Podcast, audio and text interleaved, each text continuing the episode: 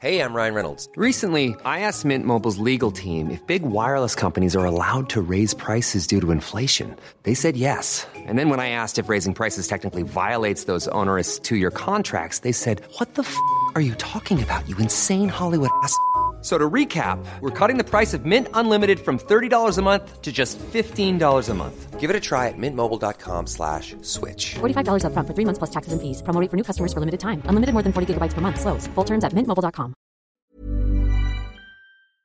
Queridos oyentes, durante la pandemia de coronavirus, varias de las charlas TED que les compartimos fueron grabadas en las casas de los oradores sin público en vivo, como por ejemplo la charla de hoy. En un mundo en el que el machismo histórico ya no tiene espacio, ¿cómo está evolucionando la masculinidad? Bienvenidos al podcast de TED en español. Soy Jerry Garbulski. César Galicia es psicólogo y sexólogo. En su charla de TEDx Ciudad de México nos muestra cómo la noción de ser varón se asoció históricamente al manejo del poder. También nos propone cómo crear nuevos modelos de masculinidad.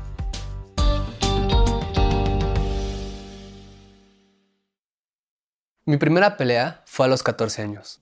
En aquel entonces, un compañero llamado Mario me buleaba prácticamente todos los días. Yo era un adolescente flaco, tímido, medio nerd, al que le aterraban los golpes, y por lo tanto, cada vez que me molestaba yo no hacía nada, solamente desviaba la mirada y ya. Pero un día algo cambió. Durante una clase libre, Mario se puso frente a mí, me empezó a decir de cosas como era usual, yo solo miré hacia otro lado y de un momento para otro me metió un cabezazo. Y yo ya no pude más. Me levanté, comenzamos a forcejear, todo el salón se puso alrededor de nosotros y empezó a gritar de cosas, cuando de repente Mario, que era más grande y más fuerte que yo, me tiró al piso. Y ahí en el piso sentí una furia, una tristeza y una humillación como las que nunca antes había experimentado en mi vida. Me levanté, le metí un golpe en la nariz, otro en la boca, y lo seguí golpeando hasta acabar con las manos temblando y manchadas de sangre.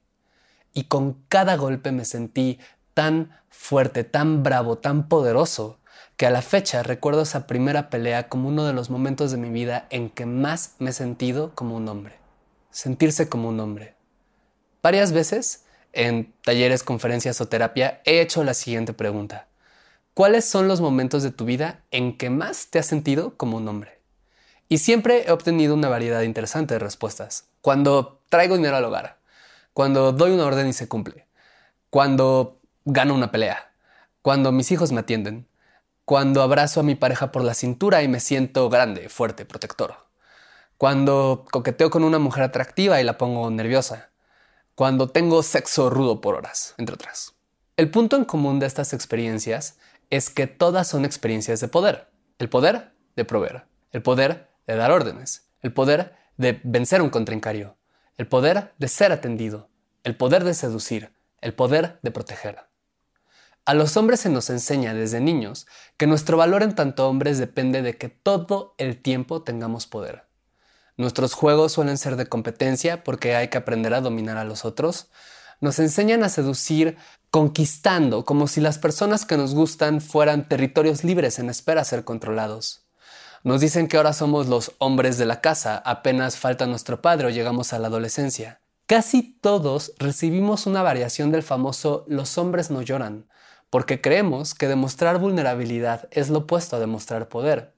Y como decimos cuando un hombre no puede tener una erección, impotencia. A través de esta educación nos vuelven adictos a buscar experiencias de poder, en gran medida porque quien es poderoso tiene privilegios. Y la promesa del machismo es que, uno, tú mereces esos privilegios solo por ser hombre, y dos, si tienes privilegios, no vas a sufrir. Porque en esta cultura machista, quien no es hombre o quien no es suficientemente hombre, sufre mucho.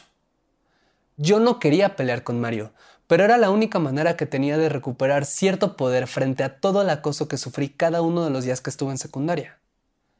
Pero ¿por qué Mario me molestaba? Ahí les va un giro a la trama. Mario me molestaba porque él también era bulleado, y mucho peor que yo. Cuando él era niño, tuvo un accidente en el que perdió algunos dedos de la mano. Todo el salón se burlaba de él constantemente por eso. Molestarme era una forma que tenía para recuperar el poder que los otros compañeros le quitaban al burlarse de él por ser un hombre incompleto. Los hombres tenemos tanta presión por mantener el poder y nos enseñan de tantas formas a buscar y a disfrutar su sensación como si fuera una droga, que su falta se vuelve psicológicamente intolerable, lo que nos lleva en muchas ocasiones a violentarnos o a violentar a otras personas con tal de probar que somos hombres poderosos. Por poner algunos ejemplos, una de cada tres mujeres sufrirá violencia sexual por parte de un hombre en algún momento de su vida, y se piensa que uno de cada seis hombres sufrirá abuso sexual. Y digo se piensa porque es muy difícil conocer las estadísticas precisas por la vergüenza que supone para un hombre reconocer que sufrió abuso. ¿Por qué ocurren estas violencias? En gran medida, por la experiencia de poder que implica dominar el cuerpo y la sexualidad de otra persona. Los accidentes de tráfico son la principal causa de muerte de hombres jóvenes en el mundo, en gran medida porque los hombres jóvenes suelen tomar más riesgos al volante para demostrar su audacia. Los hombres no suicidamos más y tenemos más infartos relacionados al estrés, en parte porque no hablamos de nuestra angustia, nuestra tristeza, nuestras preocupaciones, porque eso significaría reconocer que no somos omnipotentes, sino que podemos ser vulnerables como el resto de la humanidad. Y de alguna manera nos hemos comprado la idea de que todo esto es lo normal pero no tendría por qué serlo.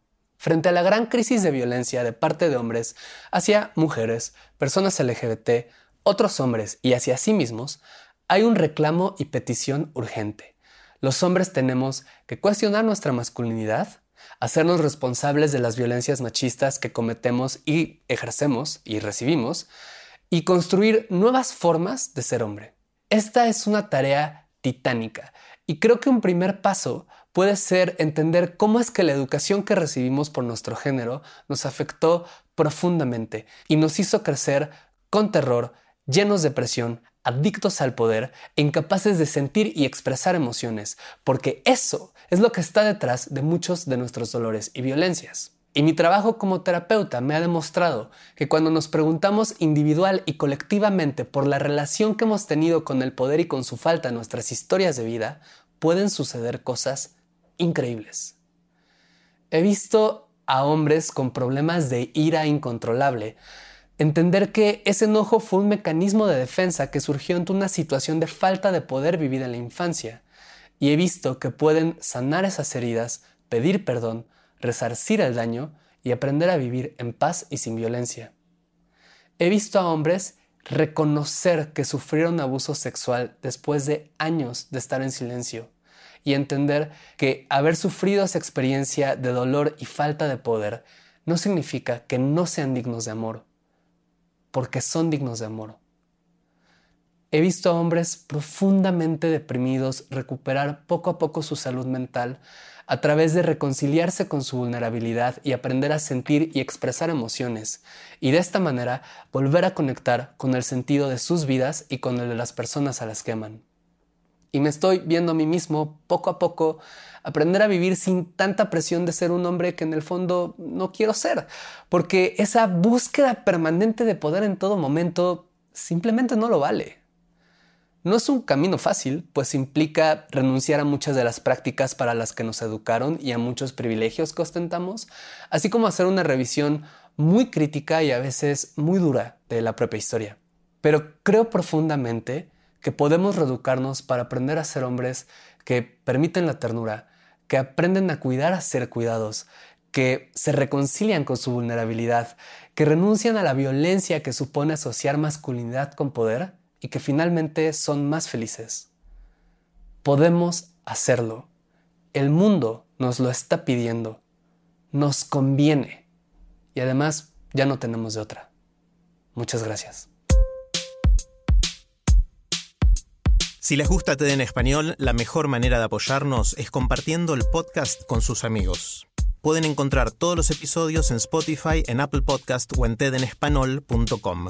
También nos pueden dejar un comentario en la página de Facebook de TED en Español. Soy Jerry Garbulski y los espero en el próximo episodio.